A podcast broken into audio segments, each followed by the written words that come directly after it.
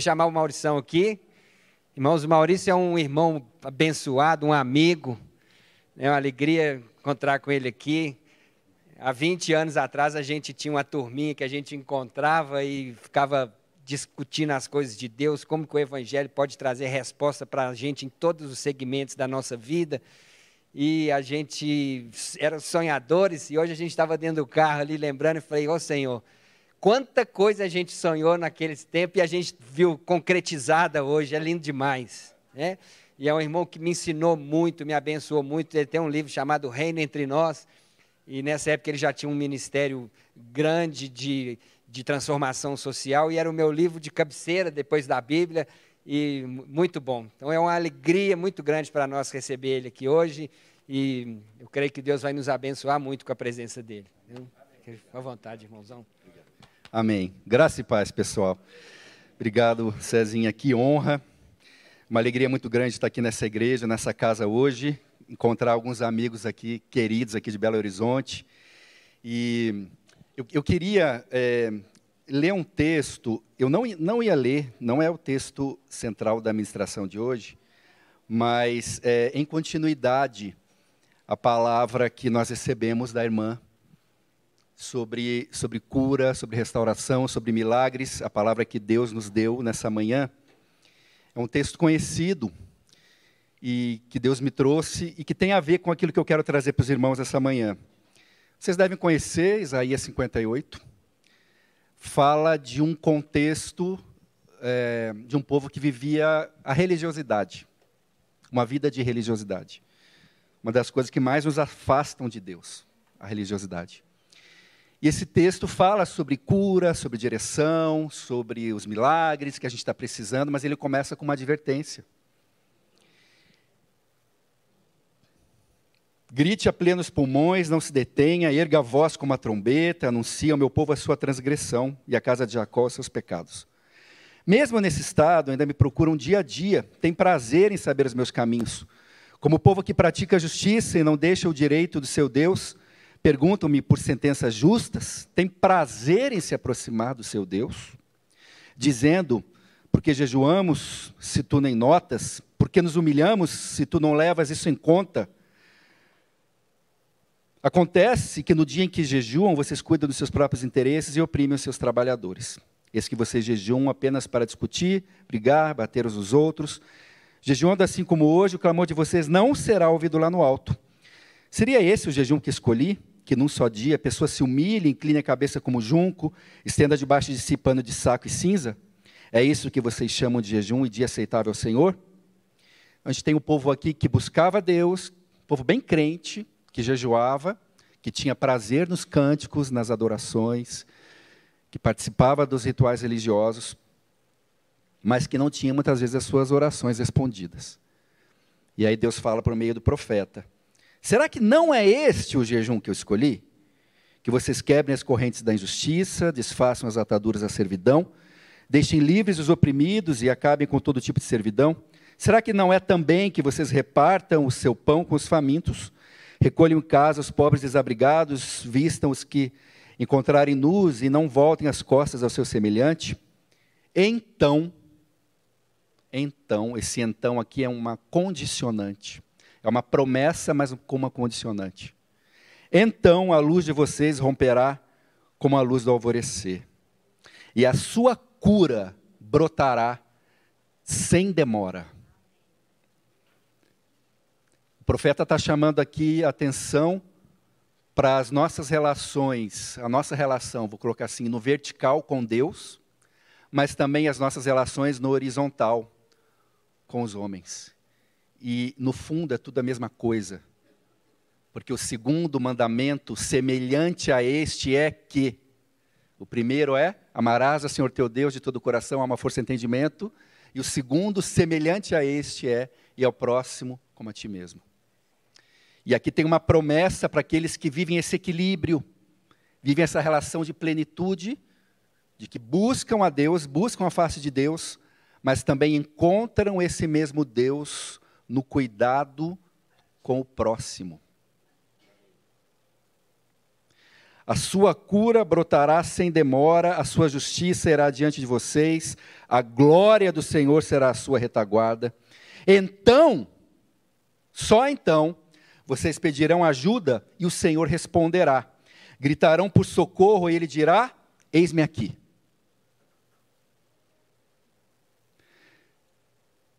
Versículo 10: Se abrir seu coração aos famintos e socorrer os aflitos, então a luz de vocês nascerá nas trevas, e a escuridão em que vocês se encontram será como a luz do meio-dia. Está pedindo direção para Deus? Quem está pedindo direção para Deus aqui? Levanta a mão. Todo crente tem que levantar a mão nessa hora. Porque a gente tem que estar tá sempre buscando direção de Deus, né? Aqui, versículo 11: O Senhor os guiará continuamente lhe dará de comer até em lugares áridos e fortalecerá os seus ossos. Vocês serão como um jardim regado, como um manancial cujas águas nunca secam. Vocês reconstruirão as antigas ruínas, levantarão os fundamentos de muitas gerações, serão chamados reparadores de brechas, restauradores de veredas, para que o país se torne habitável. Se vigiarem os seus pés, de novo uma condicionante, tem um C aí se vigiarem os seus pés para não profanarem o sábado. O que, o sábado significa aqui para nós hoje? Descanso e consagração a Deus. Nós podemos pedir o que a gente quiser, mas Deus não é um Papai Noel cósmico. Primeiro, a relação com Ele, o resto é consequência. Primeiro, o amor a Deus, a intimidade com Deus. Se vigiarem os seus pés para não profanarem o sábado, se deixarem de cuidar dos seus próprios interesses no meu santo dia, se chamarem ao sábado de meu prazer, a consagração a Deus como meu prazer, o santo dia do Senhor, digno de honra, se guardarem o sábado, não seguindo seus próprios caminhos, não pretendendo fazer sua própria vontade, nem falando palavras vãs, então vocês terão no Senhor a sua fonte de alegria, e eu os farei cavalgar sobre os altos da terra, e os sustentarei com a herança de Jacó, seu pai porque a boca do Senhor o disse. Amém? Essa palavra para a igreja, é, vivemos num contexto em que essa palavra é muito atual e pertinente. Cezinha falou, há 30 anos eu trabalho com comunidades em situação de vulnerabilidade, trabalho com crianças em situação de privação, exclusão, pobreza, vulnerabilidade. E como que isso começou? Isso começou numa viagem missionária, como vai ter essa do Iraque eu, eu recebi um chamado missionário de Deus, decidi entregar minha vida para a obra missionária. Eu já era, já tinha uma formação, estava indo para o mercado de trabalho. Deus me separou de fato para servir no campo missionário.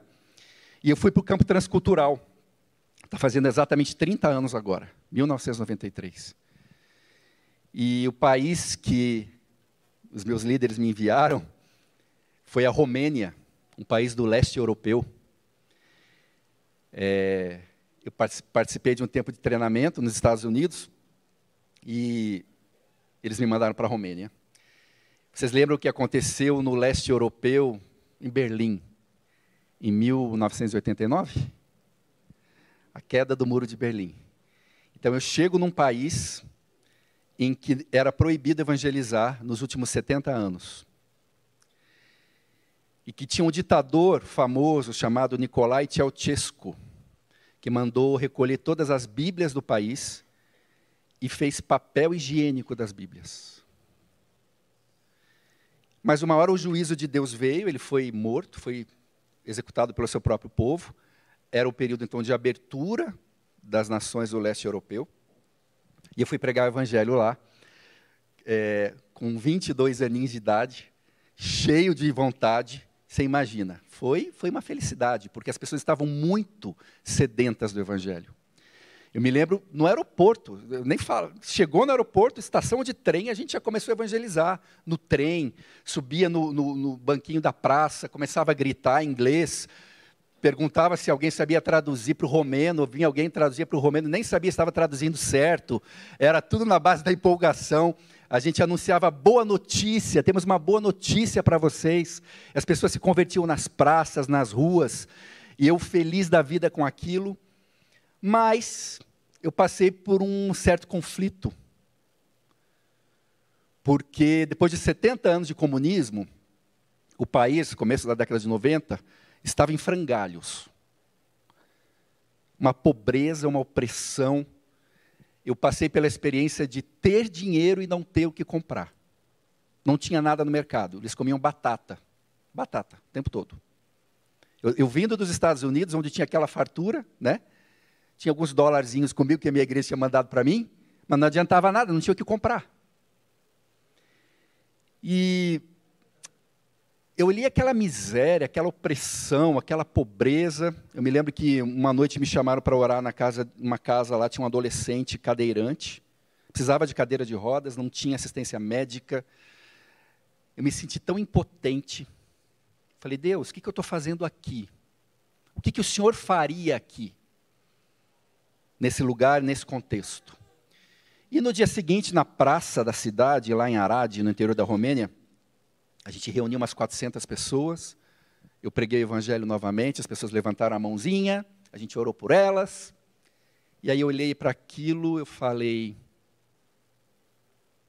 o que, que eles vão comer hoje à noite? Será que eu cumpri minha missão? É isso ser missionário? Eu estava estudando, preparando para ser missionário. Eu estava no meu estágio, na verdade, no estágio do meu treinamento missionário. Será que o meu chamado, será que a obra missionária da igreja é povoamento do céu? Será que eu estou povoando o céu de romenos, então eu cumpri minha tarefa, posso voltar para o Brasil tranquilo, dizendo que eu fiz a tarefa? Era isso? Será que é isso que o senhor faria? Será que agora que eu evangelizei, eles levantaram a mão, eu posso dizer, querido, Amém, glória a Deus. Agora, agora se vira, tá? Deus te ama. Será que é essa a tarefa da igreja? O povoamento do céu ou o discipulado das nações da terra? Ou as duas coisas? Já pensou nisso? Está fazendo um pouquinho de sentido para vocês, essas perguntas? Eu estava numa tensão paradigmática, né? sobre o que, que eu vou fazer, o que, que é para eu fazer como missionário. Porque eu não sabia se eu ia depois implantar a igreja, se eu ia traduzir a Bíblia, para onde eu ia. Estava buscando direcionamento de Deus. E depois Deus me deu um direcionamento muito claro. E eu já tinha passado por essa experiência como cristão brasileiro. Eu espero que todos vocês passem por esse conflito, num certo sentido. Porque a gente vê muitas igrejas, a gente vê é rádio gospel, é Bíblia para mulher, para criança, para adolescente, para idoso, para homem, para não sei o quê. De todo jeito. Todo mundo nesse país tem acesso à verdade. Nós, nós estamos em todas as comunidades desse país. Talvez algumas ribeirinhos, alguns do sertão não estejamos ainda. Mas a gente tropeça, a gente escolhe igreja como quem escolhe um produto de consumo. Qual é que tem melhor louvor, qual que tem a melhor pregação. Se a gente quiser, a gente vê televisão, pregação na televisão o dia inteiro, ouve rádio gospel o dia inteiro. E aí, alguns anos atrás, eu, fui, eu estava no Rio de Janeiro pregando, me convidaram para a inauguração de um projeto social em Vigário Geral, uma comunidade. Tinha recém acontecido a chacina de Vigário Geral. Vocês lembram disso? E aí estava inaugurando um projeto social lá dentro não cristão, mas eles me convidaram para a inauguração. Eu estava lá, eu tinha 22, 23 anos de idade, ainda muito ingênuo para algumas coisas, chamado missionário. Fiquei feliz da vida de ver que tinha muitas igrejas dentro da comunidade. Era versículo pintado em parede, era gente ouvindo louvor alto. Diz que hoje até os traficantes tocam louvor, cantam louvor, né? Ficam adorando quando vão fazer uma operação. Eu vi igreja todo canto. E aí o sociólogo que estava inaugurando esse projeto, eu virei para ele e falei: escuta, olha só quantas igrejas aqui, me gabando, né? Ele não é cristão. Olha aí, a diferença que eles fazem aqui na comunidade? Crente que ele ia dizer, graças a Deus que eles estão aqui, porque que seria de nós se não fosse a igreja na, na comunidade? E ele virou para mim e falou essa frase que eu nunca mais esqueci, que está no prefácio de um dos meus livros. Ele disse: eu não acredito em grupos que falam de amor, mas só ministram as necessidades de seus próprios membros. Eu não acredito em grupos que falam de amor, mas só ministram as necessidades dos seus próprios membros. Pela primeira vez eu escutava uma pessoa vamos dizer assim, criticar ou desdenhar do poder transformador da igreja. E aquilo para mim foi um choque. E desde então eu tenho trabalhado, 30 anos, para nunca mais ouvir isso de um incrédulo no Brasil. O meu sonho, o meu ministério é ver uma igreja transformadora. Uma igreja que serve os homens em nome de Deus. Uma igreja relevante, uma igreja que faz diferença. Uma igreja que povoa o céu, mas discipula a nação. Transforma realidades. Porque somente a igreja de Jesus, eu continuo acreditando 30 anos depois, depois de ter visto muita coisa, somente a igreja de Jesus é capaz de ministrar as necessidades integrais do ser humano. Não existe outro organismo, não são as políticas públicas, eu posso falar, porque eu sou missionário, trabalhei com políticas públicas muitos anos, trabalho com isso, comecei servindo na ponta comunidades crianças em situação de pobreza, comecei servindo 20 crianças numa comunidade pobre, comecei pequenininho, eu já era engenheiro, já era administrador, meu trabalho lá na periferia de Curitiba, sou de lá, era comprar a merenda das crianças que a gente servia no projeto social. E eu decidi, eu vou fazer, seja o que for, eu vou fazer para ti, para ti com excelência. Porque essas crianças merecem o melhor. E Deus me honrou muito, muito. Projeto se expandiu, nós estamos aí em vários estados, não vou falar muito sobre isso, mas Deus me honrou e porque eu entendo que porque o cuidado com aquelas 20 crianças lá que a gente começou servindo foi feito com excelência. Eu cuidava como se fossem os meus filhos. Tanto que depois nós criamos, fundamos uma escola formal na comunidade e os meus filhos estudaram lá. Naquela comunidade de altíssima vulnerabilidade, porque eu dizia que se não servisse para os meus filhos, não servia para o filho de mais ninguém. E Deus me colocou alguns anos atrás, algum tempo atrás, como como secretário nacional dos direitos da criança e adolescente para cuidar de 67 milhões de crianças brasileiras.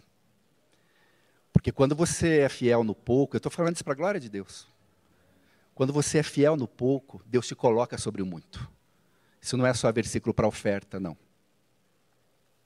E a igreja tem um chamado, a igreja tem uma vocação, e a igreja tem uma missão, e a igreja tem uma obrigação. No contexto como o nosso, irmãos, a gente não precisa nem orar, nem parar para orar para perguntar para Deus se a gente tem que cuidar dos vulneráveis. Está na esquina e está na Bíblia. A Bíblia diz e o contexto requer. E nós temos uma longa tarefa ainda pela frente. Uma longa tarefa. Nos últimos anos eu tenho trabalhado especialmente com crianças em situação de pobreza e vulnerabilidade. A criança é o público no Brasil, o público vulnerável e hipossuficiente, que mais sofre violências e violações de direitos no nosso país. No ano passado, foram mais de 300 mil denúncias de violência e violações de direitos contra crianças no Disque 100. A criança brasileira sofre toda sorte de privações, de violências. Vocês já ouviram falar, conhece a história do menino Henri Borel, que morreu, foi assassinado pelo padrasto com a conivência da mãe? São 18 Henri Borel no Brasil por dia. Se hoje é um dia normal no Brasil, ao final deste dia, 18 crianças terão sido assassinadas por violência por maus tratos. Não estou falando de acidentes domésticos e nem de acidentes de trânsito, estou falando de violência intencional. Aí nós chegamos aqui e nós oramos que Deus venha, que abençoe a nossa nação, que cure a nossa nação. Mas Deus olha lá de cima e vê, peraí, sangue inocente. Sangue inocente clamando. Como que eu vou estender o meu braço? Isso é para falar do pior tipo de violência, né? Violência letal. Mas eu posso falar de muitas outras. Posso falar da negligência. Somos um país órfão. órfão de pais vivos. 50% dos lares brasileiros já são monoparentais. E os outros 50% monoparentais, você fica uma mulher cuidando dos filhos com muita dificuldade para criar e para sustentar. E os outros 50%, uma boa parte deles não tem, não consegue ter uma identificação saudável, uma referência, porque criança aprende por referência. Quando a gente vai para a violência física, para além da negligência, para a violência física, e principalmente aqui a violência sexual, lamento trazer dados tão tristes. O Laboratório de Estudos da Infância da USP aponta que, no Brasil, um terço é no mínimo um terço. No mínimo, um terço das mulheres sofrem algum tipo de violência sexual na infância e adolescência. Se tem aqui, sei lá, 150 mulheres, e se nós representamos a sociedade brasileira, pelo menos 50 sofreram esse tipo de violência. Em 80% dos casos, impetrado por alguém de confiança da criança e da família. E que deveria estar cuidando dessa criança. Com os homens não é tão diferente assim, mais ou menos um quinto sofre violência na infância. O que é uma sociedade aonde aquela questão mais sagrada, sagrada que Deus colocou em nós, que chama imagodei, a imagem de Deus em nós, Gênesis 1, que é a dignidade intrínseca que nós temos simplesmente por sermos humanos e criados à imagem dele. Nós que somos cristãos cremos nisso. Os cristãos têm a resposta mais profunda para o campo dos direitos humanos. Porque nós tratamos o ser humano, embora reconhecendo o seu pecado e a ambiguidade do humano pelo pecado, nós também reconhecemos o que está lá em Gênesis 1, 26, que coloca o ser humano como clímax da criação e como imagem e semelhança de Deus. Portanto, a dignidade humana, a dignidade que reside numa criança de dois, de três, de quatro anos de idade, ela é intrínseca, porque ela é conferida pelo Criador. E nada fere mais essa dignidade intrínseca, essa dignidade que Deus lhe dá na Imago Dei, do que a violência que fere, que machuca, que destrói. O que é uma sociedade onde a violência está tão intrinsecamente arraigada, 90% de toda a violência contra a criança é intradoméstica. É intrafamiliar. Dados de pesquisas que eu trago para vocês oficiais. Se alguém quiser saber mais sobre isso, posso passar a informação. Fala comigo no Instagram, onde for. A gente estuda isso. O que é um país? Como que uma população adulta vive hoje? Por que, que os nossos adolescentes estão se mutilando? Por que, que suicídio é a segunda causa mortes de jovens?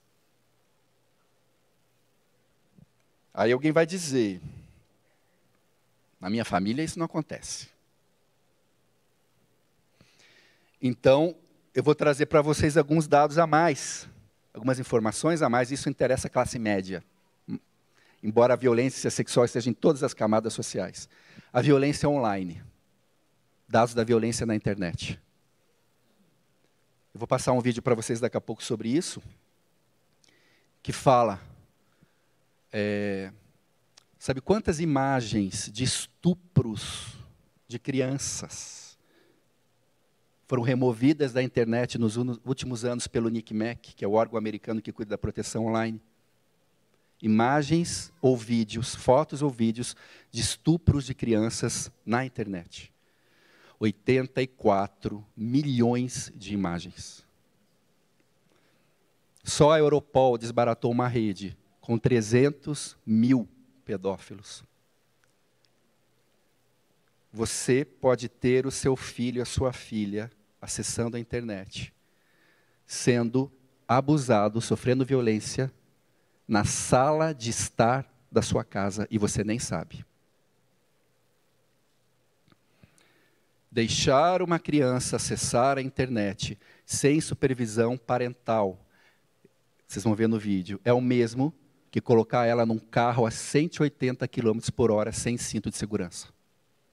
É levar esta criança para um quartinho escuro junto com 4 bilhões de pessoas.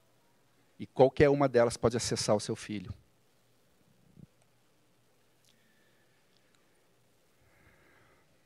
É muito mais comum do que vocês pensam. Eu tive que abraçar uma mãe lá em Natal, no Rio Grande do Norte, cujo filho, adolescente, tinha acabado de se suicidar depois de sofrer um linchamento virtual na internet. Conheci uma menina de classe média, de uma família maravilhosa, uma família que a gente chamaria de estruturada uma menina muito inteligente, que com 12 anos, na internet, começou um chat com uma amiguinha, fez uma amizade com uma menina. Um dia veio o primeiro elogio. Nossa, mas você é linda. Como você é linda? Eu pergunto quem não quer ouvir isso na internet? A gente que é adulto. Quanto mais um adolescente de 12 anos. Manda uma foto para mim. Bastou um nudes. Quando eu falo para adolescentes, igreja, por favor, fale para os seus filhos, para os seus netos, para nunca se esquecer, de sempre se lembrar, de nunca se esquecerem que nenhuma foto pode ser compartilhada. Foi a primeira foto Aí vem outro pedido. Manda outra foto. A menina que não era boba falou: não, chega, não vou mandar mais. Ah, é? Então amanhã o outdoor na frente da sua escola vai ser a sua foto, mostrando os seios. Que é uma pessoa de 12 anos ouvir isso? E aí ela acabou cedendo, mandou e mandou. Uma hora ela teve coragem, falou: chega. Falou com a família, porque a maioria de nós aqui, a gente não tem a menor ideia do que os nossos filhos estão acessando na internet. É, criança com menos de 13 anos não pode ter redes sociais, ok? É melhor que você suba essa idade o máximo possível. Quando tiver, tem que ser privado o perfil. Não pode ter foto dando informações da escola, informações da família. Ela teve a coragem de compartilhar isso com a família dela. A família dela abraçou, acolheu, o que muitas vezes não aconteceria, só que era tarde demais. Claro que não era uma menininha que estava do outro lado. E a inteligência artificial cada vez mais vai ter menininhas mesmo, falando. Mas era uma quadrilha que estava por trás, descobriram tudo sobre a vida dela, descobriram um dia que ela estava sozinha em casa, foram até a casa dela, isso ela contou para nós, o testemunho. Foram até a casa dela e filmaram o estupro. E venderam a imagem.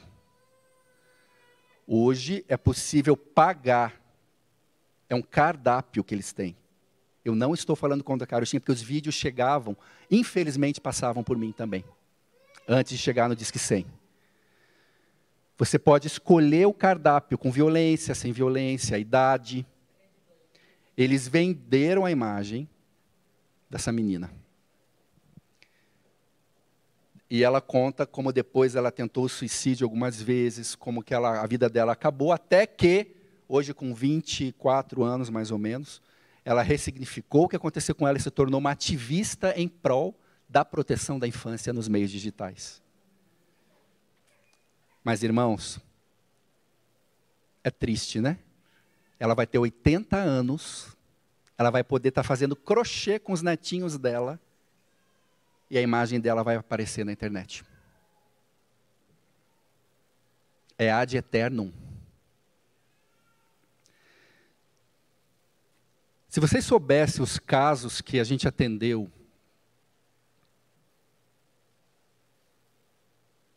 de violência contra a criança nesse país, as situações que a gente vivenciou,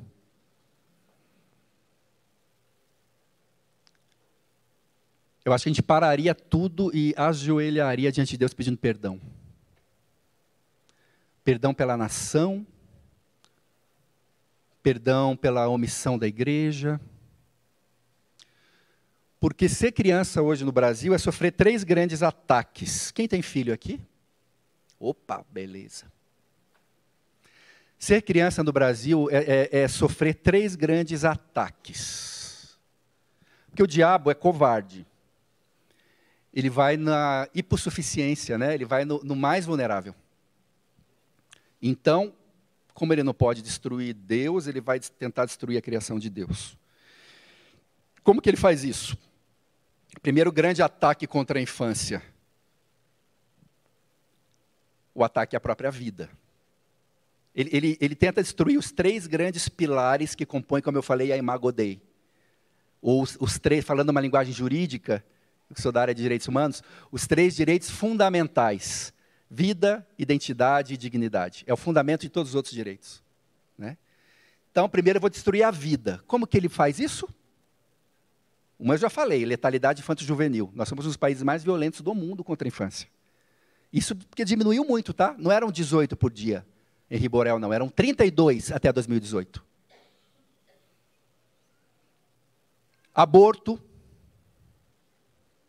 Assassinato intrauterino, né, que é o termo correto. Se a criança sobrevive, o que, que eu posso fazer então?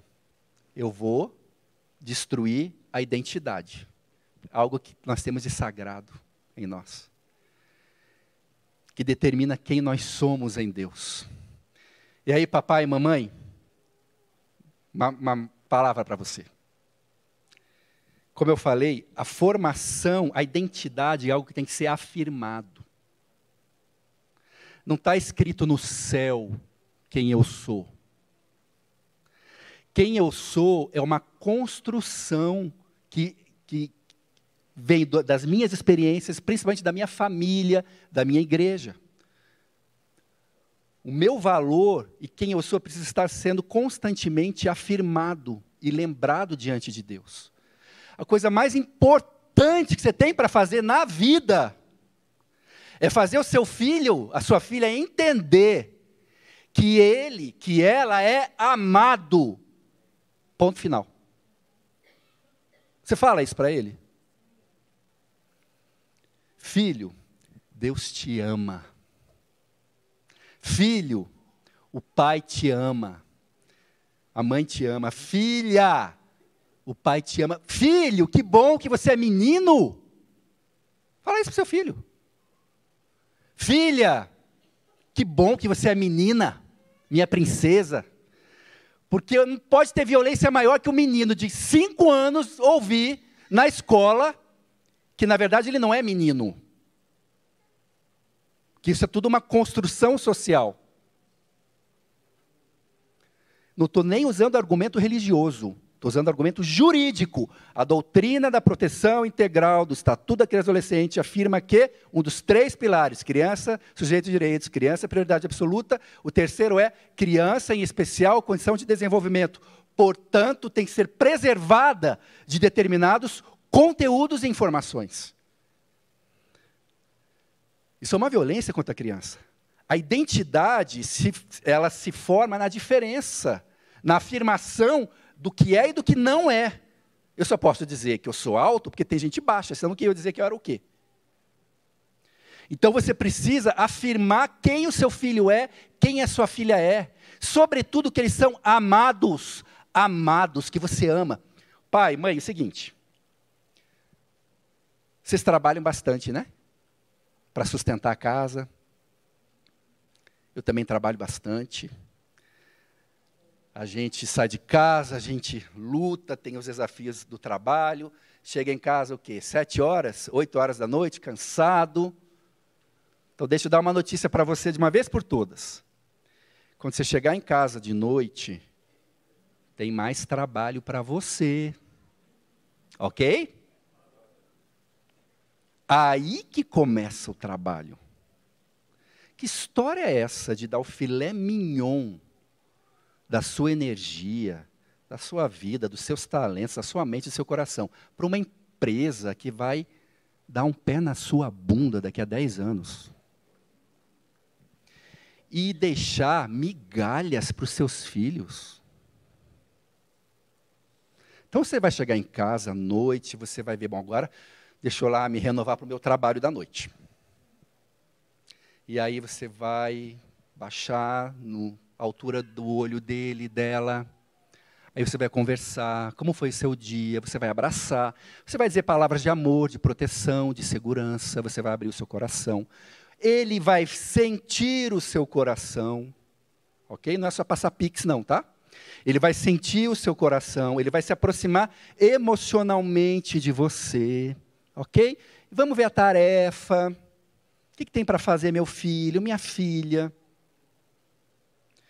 Porque a criança aprende assim. É isso que vai formando quem ela é, por referência, e não por discurso, não por sermão.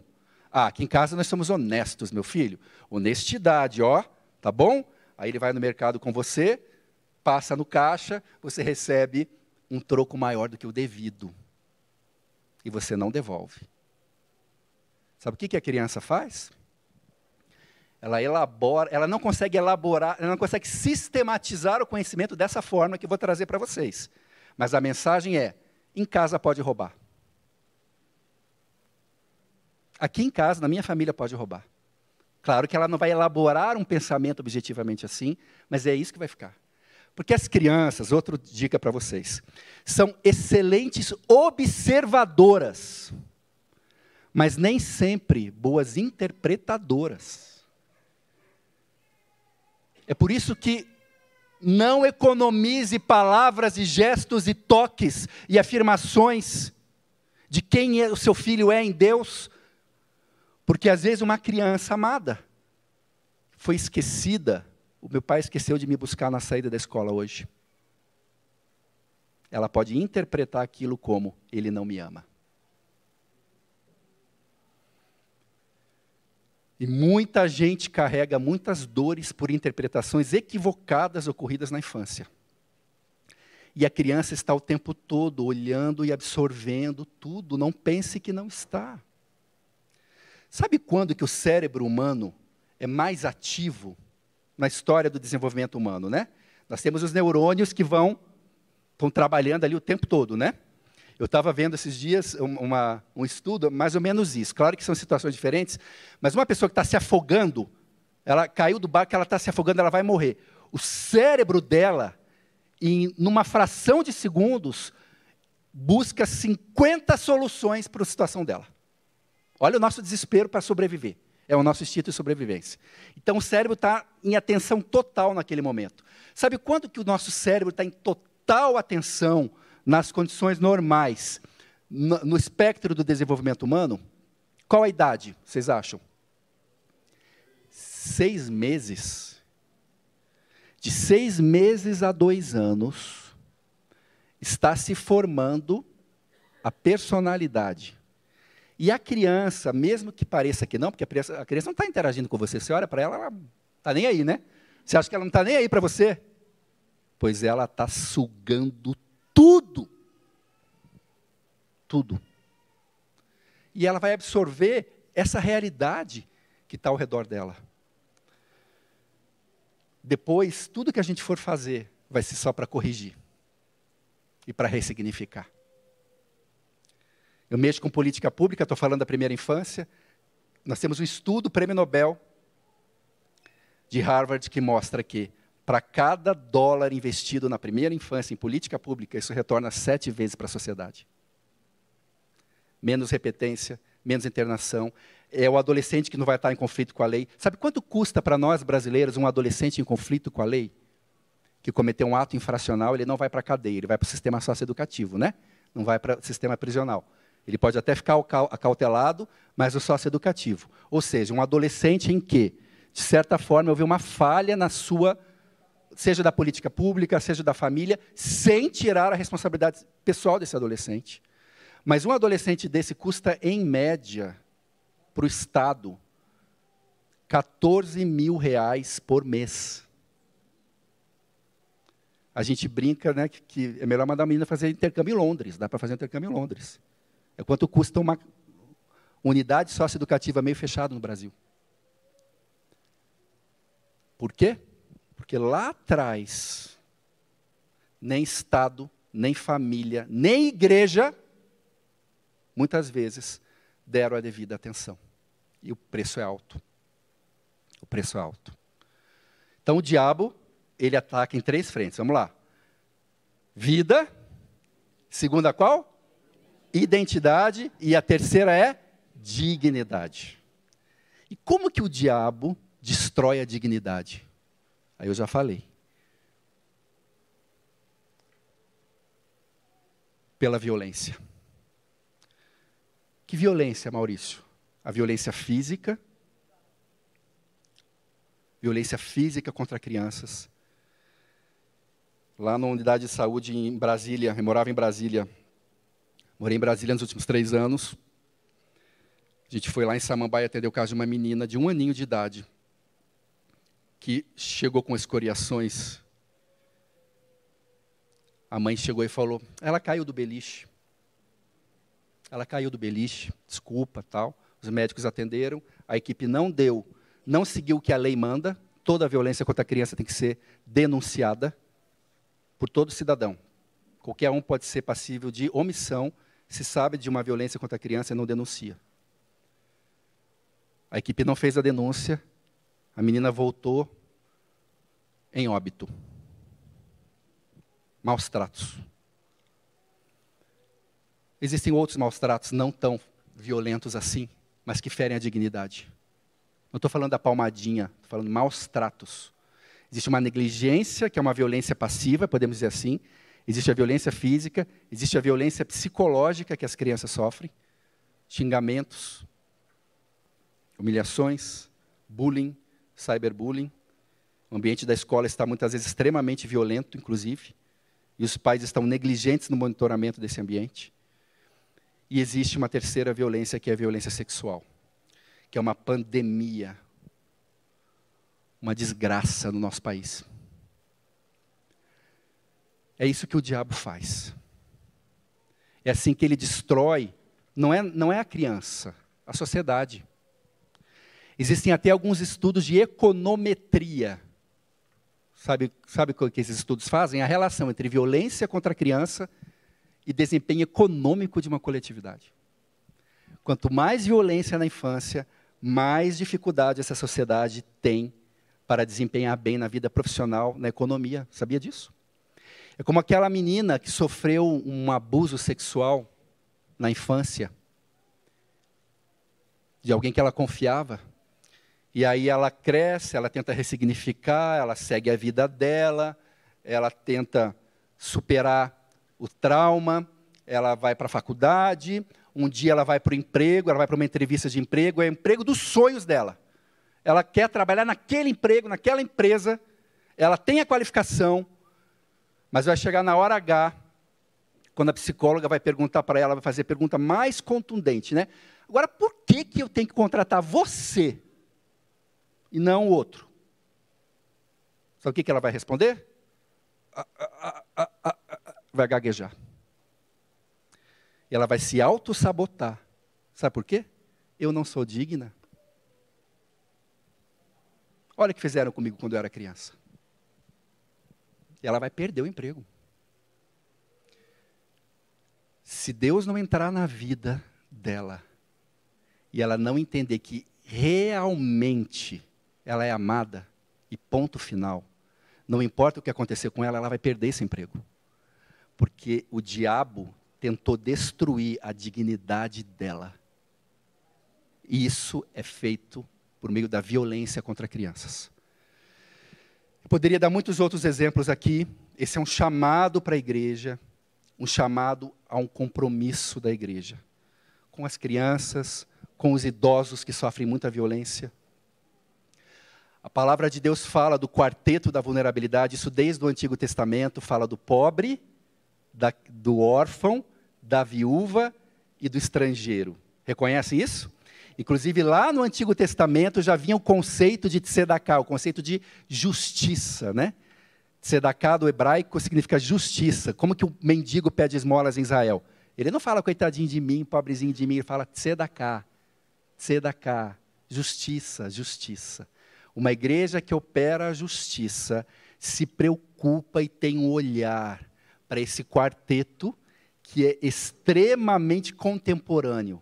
O órfão, aqui representado pela criança, a criança que, que é vulnerável, que sofre violências, que precisa de ajuda e vocês apoiam projetos missionários, projetos sociais com crianças.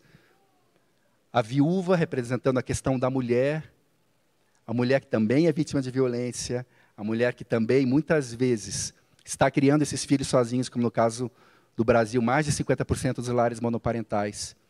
O estrangeiro, os refugiados, os migrantes, que nós estamos acolhendo no nosso país, e o pobre.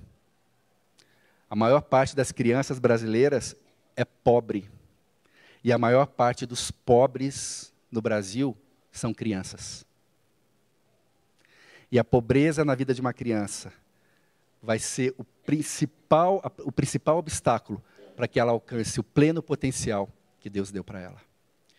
Mas eu tenho uma esperança, irmãos. A minha esperança, e eu continuo acreditando nisso, é de que pelo menos na igreja, primeiro lugar, pelo menos na igreja, a gente começa a construir uma nova história das nossas famílias. Famílias restauradas, filhos amados, filhos com identidade saudável, filhos que se sentem afirmados pelos pais, protegidos filhos santificados pelos pais, recebem a oração dos pais. Eles sabem quem são, eles sabem para onde vão, eles conhecem o amor de Deus. Pelo menos na igreja, famílias saudáveis e restauradas.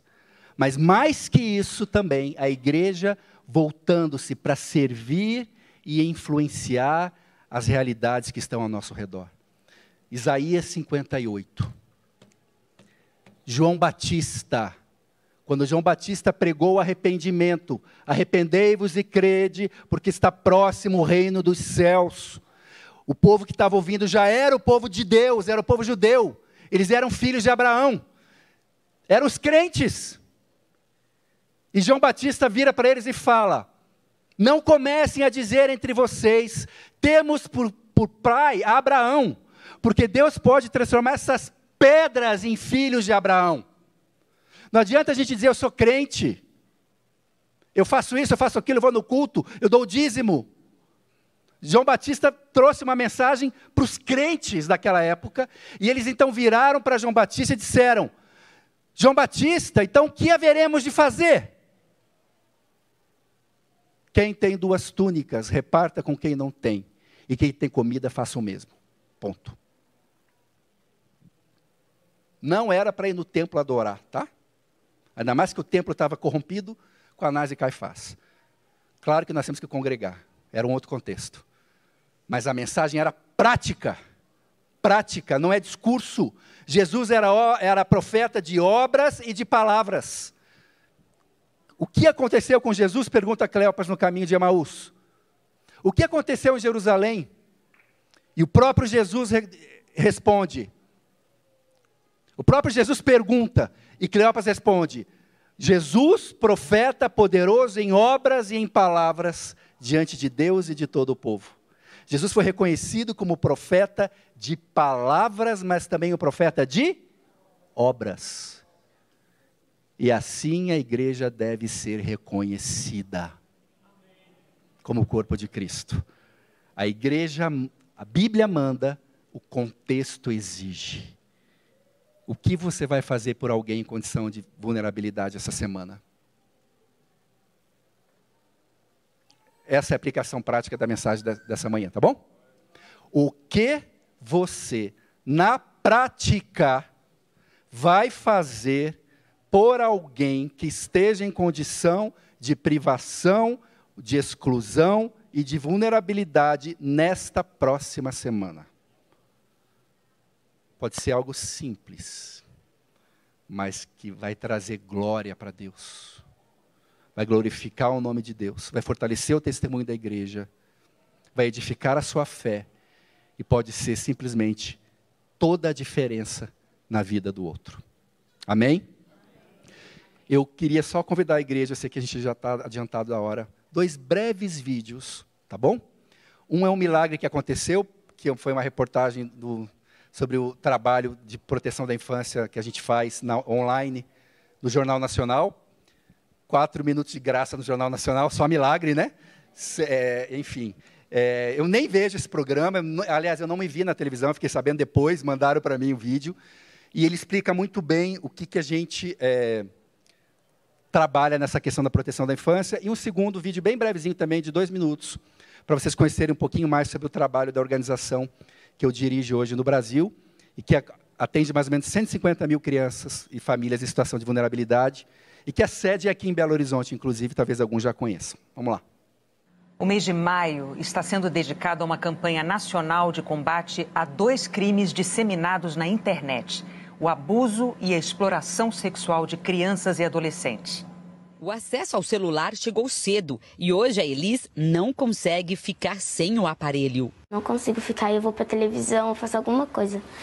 É, é como se eu sentisse uma saudade pelo telefone. As redes sociais são um passatempo preferido da menina, mas o pai está sempre de olho. É comum ela se abrir com a gente e e a gente tenta controlar. É, eu acho que, que é isso. Se não, se não tiver diálogo, acho que não, não resolve nada. E há mesmo muitos motivos para os pais se preocuparem. É o que alerta o Child Found Brasil, agência de desenvolvimento social que atua com programas e projetos sociais. Só no ano passado foram registradas no Brasil quase 112 mil denúncias de abuso e exploração sexual infantil na internet, um aumento de 10% em relação a 2021. Por isso é fundamental que mães, pais e cuidadores acompanhem bem de perto as atividades das crianças e dos adolescentes na internet. E é o que propõe o Maio Laranja a campanha une poder público e sociedade civil no combate ao abuso e à exploração sexual, com ações por todo o Brasil. Até o ano passado, essa campanha era realizada apenas no dia 18 de maio, mas uma lei federal ampliou as ações para todo o mês. O Child Found Brasil é uma das instituições que estão mobilizando a sociedade durante o Maio Laranja. Colocar uma criança no ambiente virtual sem supervisão parental é o mesmo que deixar ela num carro a 180 km por hora sem cinto de segurança. Ela é uma criança de risco porque ela está entrando no mundo no qual ela não tem ainda os mecanismos nem o, o arcabouço psíquico necessário para se autoproteger se não for bem orientada. Cuidados simples podem aumentar a proteção no mundo virtual. Existem aplicativos que ajudam a controlar o tempo de uso do celular e o conteúdo acessado pela criança. O ideal é que elas não tenham redes sociais, mas se tiverem, o perfil deve ser sempre privado. E sabe aquele conselho de vó para não conversar com desconhecido? É muito bem-vindo ao mundo virtual. Os pedófilos geralmente abordam as crianças, adolescentes é, na internet por meio de redes sociais, jogos online, é, aplicativos de comunicação. A partir do momento em que a vítima começa a se recusar a fazer alguma coisa, os criminosos passam a chantageá-las. Por isso as dicas são tão importantes. Elas estão disponíveis em três cartilhas no site da campanha Maio Laranja. Nós criamos uma cartilha de uma linguagem bem lúdica para que as crianças entendam na linguagem delas, com algumas brincadeiras, alguns jogos, palavras cruzadas, onde elas podem ser orientadas nesse sentido. E às vezes o que falta é um convite que anda esquecido. A mãe da Olivia e da Cecília até criou um projeto para levar a criançada para a praça e redescobrir a força que a infância tem assim, ao ar livre é através do brincar que ela se relaciona com o mundo, né? que ela tem contato com outras pessoas, com outros pares, com outras crianças, com a natureza, com a cidade, com a família, né? com o papel do adulto cuidador. É. Faz muita diferença.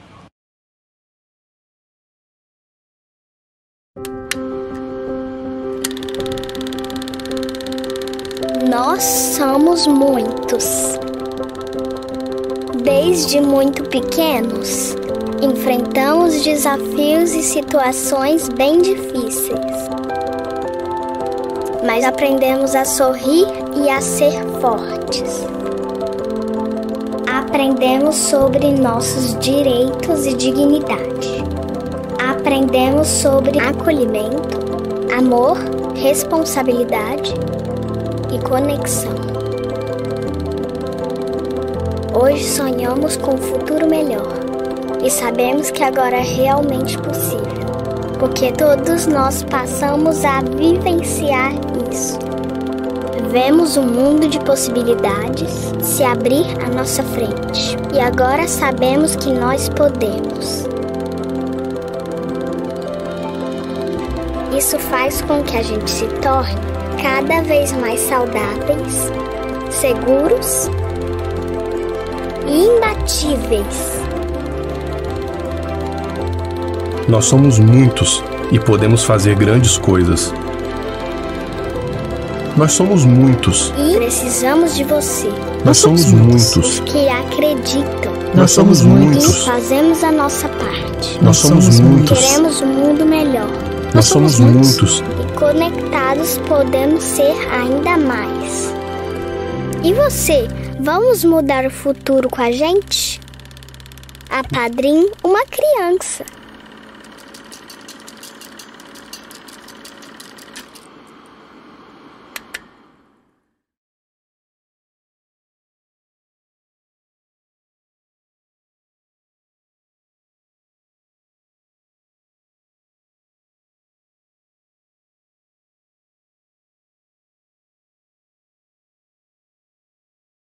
É muito pouco.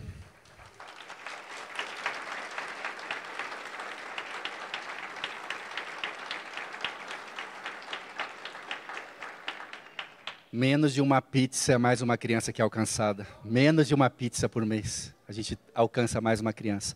É tão pouco esses 150 mil. Tem 67 milhões no Brasil. A gente quer expandir, a gente quer crescer. Então, quero convidar você a conhecer mais nosso projeto e apadrinhar uma criança. E eu vou encerrar agora, para encerrar mesmo, com uma coisa linda que vai acontecer. Vai acontecer algo lindo, gente. Muito bonito. Chamado de Bodas do Cordeiro. Sabe o que, que o texto bíblico descreve desse momento?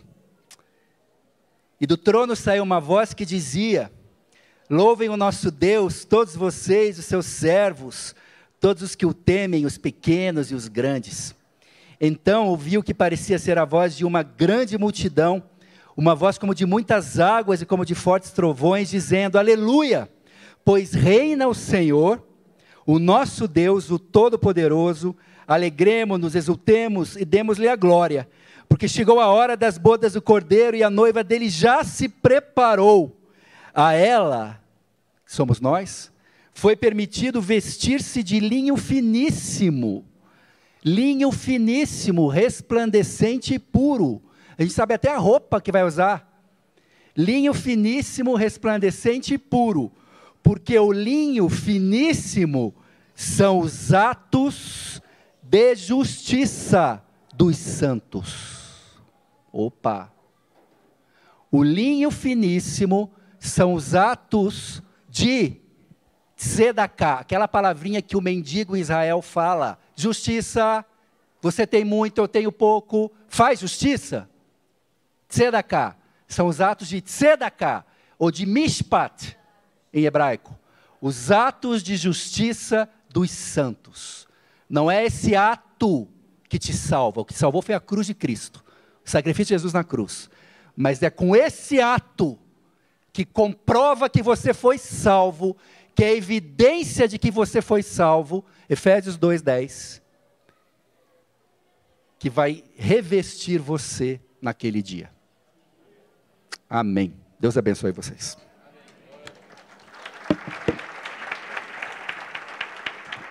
Amém. Vamos ficar de pé, irmãos. Nós já vamos encerrar. Há 24 anos atrás, eu era recém-convertido. Eu já tinha um amor muito grande pelas crianças, pelos pobres também. E eu decidi passar um Natal num projeto chamado Criança Feliz. Era um projeto grande que existia aqui no Brasil. E eu comprei uns presentinhos para as crianças na época, ainda estava no mercado de trabalho também. E na noite de Natal, eu lembro disso como se fosse hoje. Tem mais de 24 anos atrás, eu sentei numa cerca para conversar com um menino de seis anos. Eu tinha falado um pouquinho de Jesus para ele já. Era um menino muito triste, muito angustiado. Você olhava para ele assim, você via a tristeza no rosto dele. E eu falei com ele assim: se você pudesse fazer um pedido hoje, na noite de Natal, uma coisa só, o que, que você gostaria de pedir? Ele falou assim para mim: eu gostaria de matar meu pai.